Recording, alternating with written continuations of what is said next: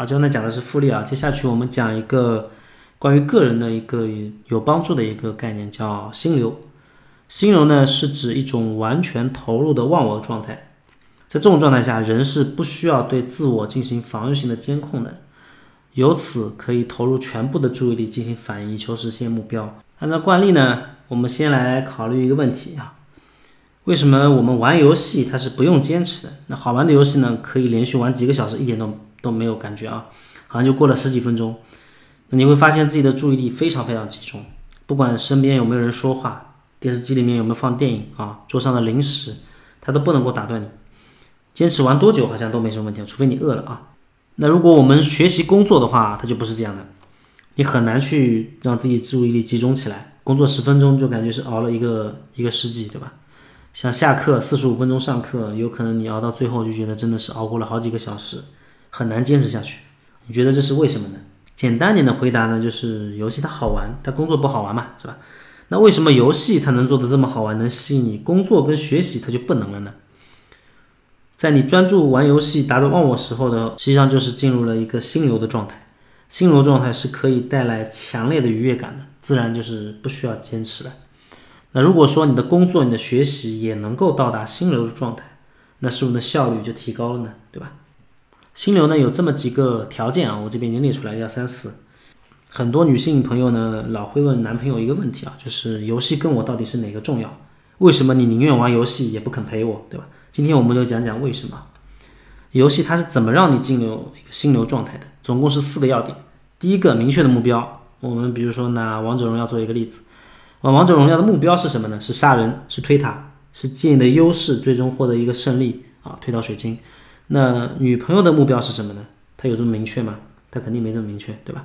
第二，适合的难度啊，如果你是个新手，王者荣耀会首先给你做一个新手训练，为什么不懂嘛？所以系统可能会一步步教你怎么操作，你怎么走啊，怎么怎么打的啊，是吧？怎么升级技能，怎么买东西，都会一步步教你。刚开始你面对那个对手呢，血量都是打折的。操作呢也是看上去笨笨的，都很简单，没什么反应的。等你过了这个新手训练之后呢，系统会先拉机器人来陪你玩，难度呢会比新手训练稍微高一点，但是呢比打正常人肯定是要简单的，所以你很容易就获得胜利。这个时候就积累信心来了。在你练的差不多的时候呢，有一定基础了之后呢，他会慢慢让你跟真实的人匹配，可能刚开始就一个人，他呢基本上也跟你水平差不多啊，不会突然给你找个高手，你受到那种很强烈的刺激感。这一系列的游戏设计呢，就是让你能够一直面临适合自己的一个难度。如果太难，你有可能就有挫败感，就不想继续了；如果太简单，就会觉得无聊啊，这么简单的弄两下就结束了，对吧？那女朋友能不能给你匹配适合难度呢？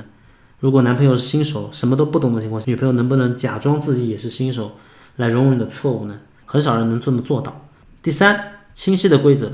王者荣耀呢，规则都是很清晰的，什么英雄有什么技能，什么样的钱啊，能买什么装备，都是一清二楚的。不会有模棱两可的情况，规则这么清楚，你能不能赢，那都是靠自己的。那女朋友规则可能就没这么清晰了啊，出尔反尔是常有的，否则也不会有人说女人善变了。第四，及时的反馈。王者荣耀，比如说你杀了两个人连杀的，系统就会喊一声 double kill，这是精神奖励。呃，杀人马上会给你钱，他不会拖欠你奖金的，这个是物质奖励。打得好，系统还会给你各种金币啊、称号啊、荣誉这种。只要你做得好，马上会给你一个正反馈，所以你才会上瘾。这种及时反馈的一个技巧呢，也是训练和驯化动物的一个主要方法。比如说，你看杂技团里面，动物做表演的话，做完一个动作，驯兽师肯定是要给一个奖励的啊！你不能让个老虎跳完火圈之后一块肉都没有吃，这次跳完火锅没得肉吃的话，下次可能就不跳了，对吧？做女朋友的话，男朋友给你送礼啊，或者给你付出了之后，给你服务了之后，如果没有及时反馈的话，往往关系会越来越紧张。我们刚才一直拿男女朋友作为一个例子啊，不是说性别性别歧视，男朋友也是同样道理的。按照心流发生的条件去处理你的情侣关系，是很容易获得幸福的。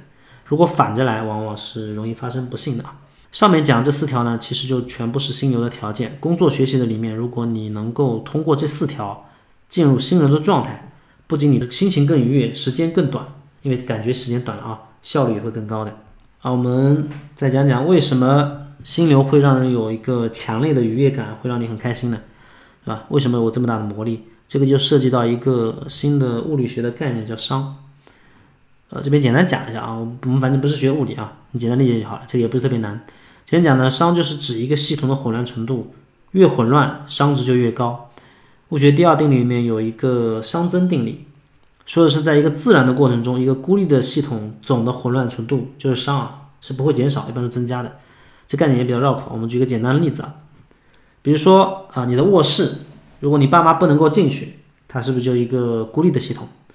只要你自己不去收拾，卧室里只能是越来越脏、越来越乱的，对吧？也就是熵值它是越来越高的，不可能哪一天它突然就变魔法一样自己弄整齐了。直到你有一天终于看不下去了，花了半天去收拾这个卧室，又变成整整洁又有序的状态，那这个过程呢，就是熵减。相对于刚才熵增而言啊，意思就是混乱程度变低了。一个人的精神状态呢，也是符合它的一个熵增原理的。外界的讯息刺激会对人的意识秩序产生威胁，就是你听的东西越多，看的东西越多，最终可能内心就越来越乱，秩序越来越乱。心流呢是可以重建你的内心秩序，就精神熵的一个反面就是熵减。你的精神就是那个混乱的卧室啊，心流就像你自己收拾的一个过程。收拾完之后，收拾人可能是很累的，但是被收拾的卧室呢肯定是很爽的。这是为什么心流过程中会有强烈的一个愉悦感的原因，这也是为什么心流状态下效率可以很高的原因。你的精神状态从混乱变成有序，自然它的效率它就高了嘛，对吧？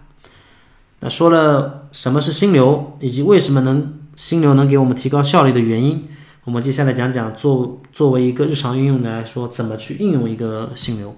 工作学习上怎么用，你们应该大概有个概念了啊，就按心流发生的条件去做。那有些人可能心流会有一些额外的条件，比如说我就特别喜欢戴降噪耳机。写东西或者做事情会比较容易关注进入心流的一个状态，那你们呢可能是不一样的啊。有些人可能对声音敏感，有些人对光线敏感。你可以围绕一个明确的目标，把目标分解成一个短期的、可以实现的、可以评估的任务。为什么要去分解目标呢？是因为有些目标呢虽然是很明确的，但是不能够马上完成。比如说你定了一个要开一家一千家奶茶店的目标，你总不能幻想一两年它就完成了，是吧？任务的分解是能够减少你为不知道下一步该怎么做，产生那种游离感。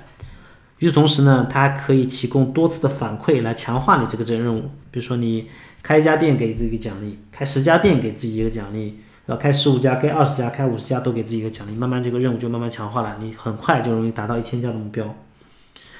对自己的意识跟注意呢，要进行一些控制，不要把精力浪费在杂乱的刺激物上面啊，比如说看抖音啊，减少一些自我的损耗。很多拖延症患者就是把时间花在了自责上面，你越自责，你拖延就越重。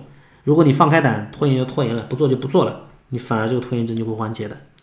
你随自己能力提升呢，你要刻意的去提高自己任务的难度啊。老板给你的任务如果很简单的话，就想办法自己来提高难度，不要老板到时候给你一加一的任务，你就真的做了一个等于二的结果，对吧？老板给你的任务如果太难了，你就告诉来，告诉他提出来。说老板，我没有办法一个人完成，我需要协助，我需要什么协助啊？对吧？我需要谁的协助？告诉老板啊，这样会比较适合你把这个工作顺利和健康的完成。还要给予自己第四项，就是要给予自己及时的反馈。就算别人没没有给你反馈，你也可以自己给自己反馈。比如你自己喜欢吃零食，那就完成一个小任务，给自己一个小零食。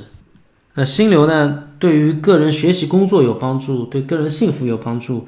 对于品牌建设呢，它也是有帮助的。刚才我们举的是王者荣耀啊，作为一个品牌的话，它一年的收入是一百多个亿。那因为它满足心流条件，能让愉悦，能让人上瘾。